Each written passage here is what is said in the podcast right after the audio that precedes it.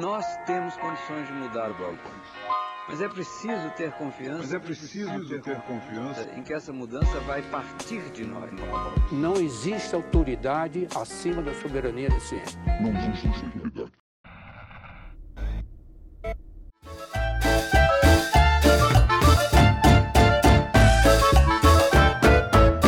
Bem-vindos a mais um episódio do Nós da Nutrição, um podcast sobre nutrição e seu contexto na vida contemporânea. Aqui quem fala é Pablo Couto. E eu sou a Tayana e estamos aqui para desconstruir os nós da nutrição entre o sabor, o saber e o que fazer. Hoje, em mais um rápido episódio de notícias, nosso quebra-nozes, nosso breaking news.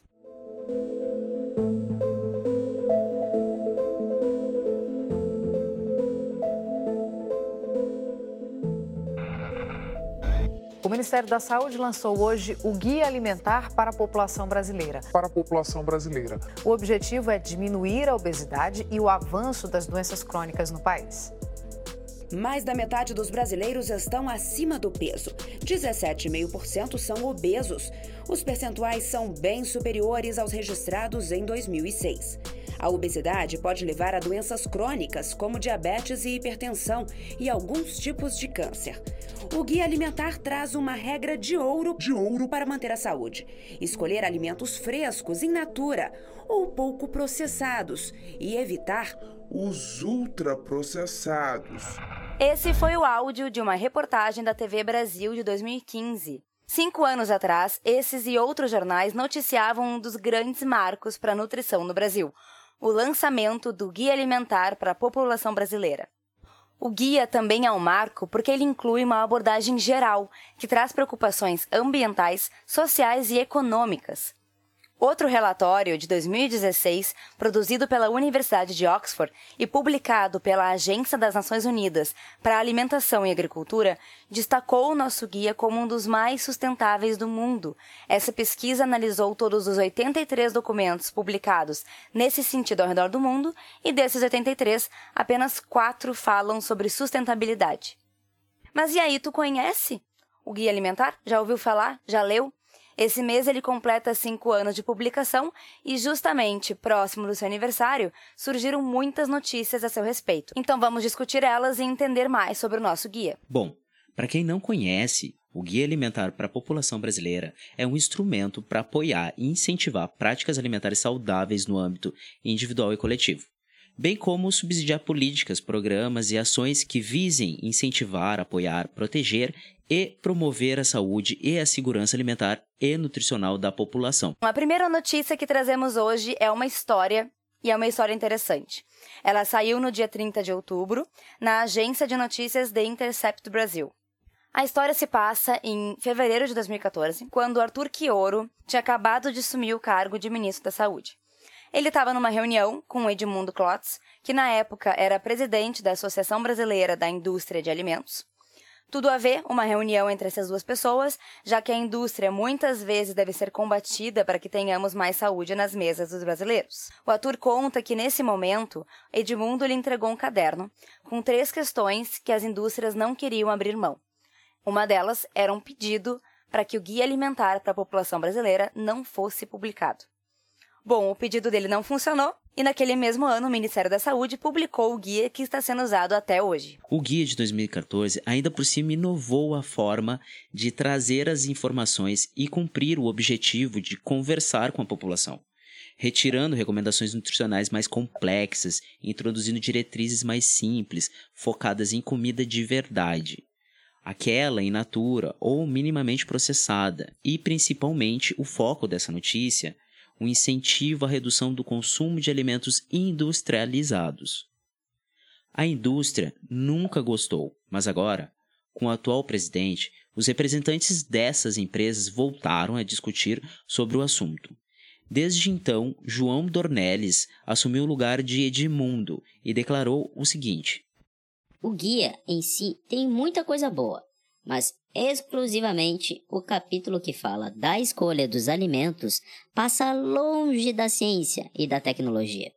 Seguindo essa linha, o atual ministro da Saúde, Luiz Henrique Mandetta, em uma reportagem publicada em maio na rádio CBN, disse ter intenção de alterar o guia. Integrantes da Coordenação Geral de Alimentação e Nutrição se mobilizaram de imediato e orientaram ao ministro sobre a importância do guia e sobre o erro que seria realizar essas alterações. Mas mais pessoas concordam com a intenção do ministro. Em agosto, o diretor de Assuntos Institucionais, Luiz Madi, do Instituto Tecnológico de Alimentos, o ITAL, afirmou que o grande desafio para os próximos três anos era a revogação do guia. Esse instituto é mantido por contribuições das próprias corporações para desenvolver produtos e embalagens. Ele ainda diz que o guia confundiu o consumidor na hora de realizar suas compras. Para quem não sabe, o guia é resultado de um longo processo de pesquisa e escrita que, inclusive, envolveu consulta pública. Durante esse período, ocorreram diversas mobilizações da indústria para tentar derrubar a recomendação do guia para que a população evite ultraprocessados. Mesmo assim, em 2014, o guia foi lançado com todas as informações e recomendações. Nele, a gente tem acesso à divisão dos alimentos de acordo com o tipo e o propósito do processamento. Você encontra essas informações no capítulo 2, aquele capítulo que a indústria não queria que você conhecesse. Para resumir rapidinho, temos a divisão entre a preferência por alimentos in natura, ou seja, como são encontrados na natureza, ou minimamente processados, aquele arroz e feijão que a gente faz em casa, e a não preferência por formulações alimentícias, ou seja, produtos industrializados, como salgadinhos, refrigerantes, cereais industrializados ou biscoitos ou bolachas, como você preferir.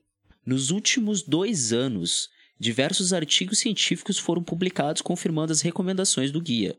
O consumo de alimentos ultraprocessados está associado com doenças cardiovasculares, câncer, obesidade e a morte. Ao final da notícia, o jornal diz que Edmundo e a Associação Brasileira da Indústria de Alimentos não quiseram dar entrevista e que o ministro da Saúde dá sinais de não querer alterar o guia no momento. Nossa parte nisso tudo é seguir acompanhando. E claro, para quem não conhece, o guia está disponível online e gratuito. Vamos dar reconhecimento às publicações científicas brasileiras. Ele é super acessível de ler e é cheio de informações gráficas e visuais. Outra notícia boa é que o nosso guia é tido como o melhor do mundo por diversos jornalistas e professores de universidades, como Marion Nessel, que é referência na pesquisa em nutrição principalmente por trazer informações de forma didática e com fotos, dirigida à população e não aos profissionais da saúde. Além de informações sobre como se consome os alimentos e diversidade nas preparações culinárias, além do incentivo para aqueles que podem a prioridade da compra de pequenos agricultores. O guia também é um marco porque inclui uma abordagem geral que traz preocupações ambientais, sociais e econômicas. Um relatório de 2016 produzido pela Universidade de Oxford e publicado pela Agência das Nações Unidas para Alimentação e Agricultura, destacou o nosso guia como um dos mais sustentáveis do mundo. Essa pesquisa analisou todos os 83 documentos publicados nesse sentido ao redor do mundo e desses 83, apenas quatro falavam sobre sustentabilidade.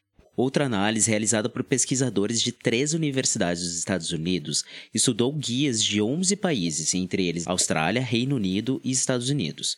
A análise era em cima de um conceito amplo de sustentabilidade, de 32 parâmetros. O guia brasileiro recebeu a maior nota, de 74% dos parâmetros presentes. E, relacionado aos nossos episódios anteriores, a consulta pública sobre a rotulagem nutricional foi prorrogada até dia 9 do 12. Me diz uma coisa, por acaso já participou? Não, não participou, então ainda dá tempo, tá? Vai lá, faz a tua parte e vai um pouquinho além se tu achar que tu consegue. Manda para as pessoas que tu conhece para participarem também. Isso vai ser bem bacana. Essa ação terá impacto com toda a população e sua relação com os alimentos industrializados. Participe e exija o alerta de triângulos. É o que a gente indica.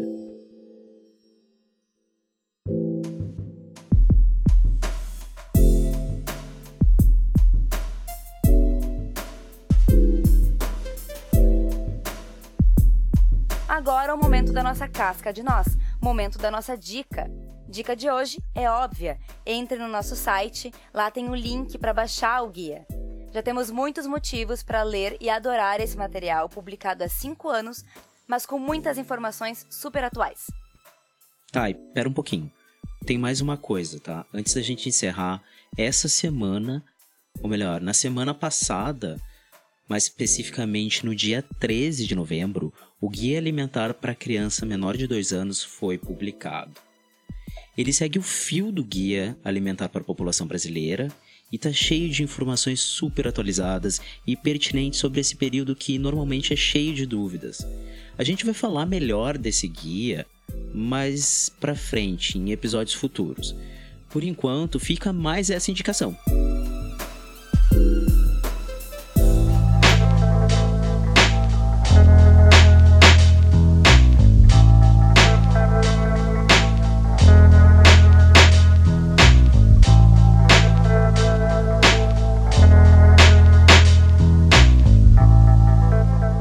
Lembrar que o Nós da Nutrição é um projeto independente, que tem o objetivo de ampliar a discussão sobre nutrição. Então, participem, entrem em contato pelas nossas redes sociais, onde vocês encontram como, onde vocês nos encontram como Nós da Nutrição, é praticamente todas elas, Face, Insta, Twitter, até mesmo LinkedIn. Estamos por tudo. E a gente também pode conversar por e-mail em contato nosanutrição.com.br ou no nosso site nosanutrição.com.br. Muito obrigada por ficar até aqui e até o próximo episódio.